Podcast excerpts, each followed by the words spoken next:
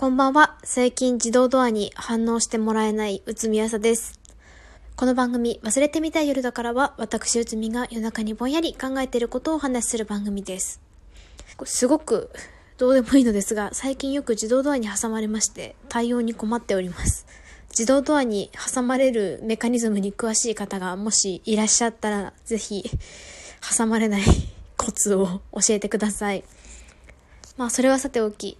本日のテーマは、セカンドペンギンが現れたです。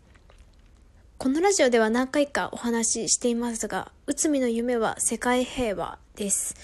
ずっと職場や飲み会で夢を語り続けると、世界平和っていうのは抽象的すぎて否定はされないのですが、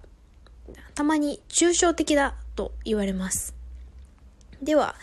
なぜ具体的な話をしすぎないのかというと、少し話を具体的にするだけで、喜んで上げ足を取る方がとても多いからです。そんな方に内海はあまり興味はないのですよ。行動する前から文句を言う、上げ足を取る人間は、思いつく上げ足、文句がなくなるまで文句を言い続けて、文句が思いつかなくなれば、イメージできないということで、抽象的だと。そんな風に言う仕様に合っているように思います。さて、内海にはどうしても自分の会社の事業と結びつけたい企業がございまして、1年半、エキセントリックなボランティアとして通い続けておりました。まあその企業のある事業に強く共感しまして、そして自分の会社と組めばお互いにいいパートナーになれると信じてずっと接点を保ち続けていたんですよ。その手段がボランティアだったんですけれども、まあその職場や飲み会、社内アドレス帳や掲示板、SNS などいろんなところで情報をちまちまと発信し続けてやっと先日セカンドペンギンが現れました。とても嬉しく思っています。ちなみにボランティアをやっていると陥りがちな注意点がございます。それは自分の労働力、時間をタダで提供することによって生じる自己認識の誤りです。まあ、要するに、大して何の役に立てていなくてもボランティアっていうのはありがとうって言ってもらえてしまうんですね。で、それで嬉しくなってしまうというのが陥りがちな注意点です。嬉しくなりたい場合はそれで全く問題ないのですが、役に立ちたい場合は自分で自分を律する力が必要なんじゃないかなと思っています。なので、1年半ボランティアとして通い続けたとか、そんなことは自分の労働力や時間をタダで提供した。それ以上の経済的な意味を持つことはないんです。まあ、ボランティア論は良くて、ファーストペンギンのお話をご存知でしょうか集団行動をするペンギンの群れの中で最初に飛び込むペンギンのことをファーストペンギンというそうです。危険な天敵が潜んでいるかもしれない海の中には、ファーストペンギンが飛び込んでからも、集団のペンギンはしばらく動きません。ファーストペンギンが無事に泳いで獲物を捕らえているのを確認してから、初めて群れが海に飛び込むのだそうです。内海のここ1年半の、まあ、ボランティア活動を通じた接点の維持は、セカンドペンギンが現れないと、まあ、ただのボランティアで終わってしまって、全く仕事に結びつかない、仕事にならないものでした。ボランティア活動っていうのは結構思ったよりも金がかかるもので、まあ、飲み会5回我慢してボランティア活動1回行けるくらいの金銭バランスですから、続けていくっていうのは難しいというか、いつかは限界が来るんです。そんな中で、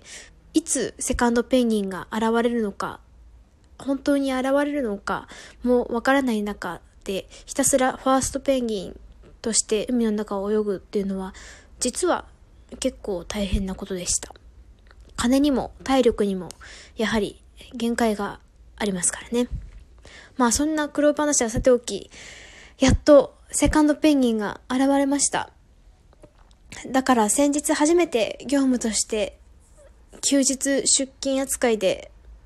まあその企業に商談に行ってきたんですけど、本当に長かったです。片道2時間半、車代も高速道路料金も自費で1年半、休日を使って接点を保ち続けた甲斐がありました。初めてボランティアがする世間話ではなく、商談っていうのをしたんですけど、まあまだ何も決まってはいませんが、そこそこ大きな絵を描けそうだったので安心しました。本当に長かったなというのが今の実感ですけれども、安心しました。なんかよくビジネスの文脈でファーストペンギンを称えるような言説がありますけれども、あんなのは後から見た人間が意味づけた言葉なんですよ。ファーストペンギンは海の中で死んだら、ただ死んだペンギンなんですよね。セカンドペンギンがいないと、後から飛び込んでくれる集団のペンギンがいないと、ファーストペンギンっていうのはただ死んだだけのペンギンで、お話にならないんですよね。まあ何もラジオでは具体的なことっていうのは言えないのですが、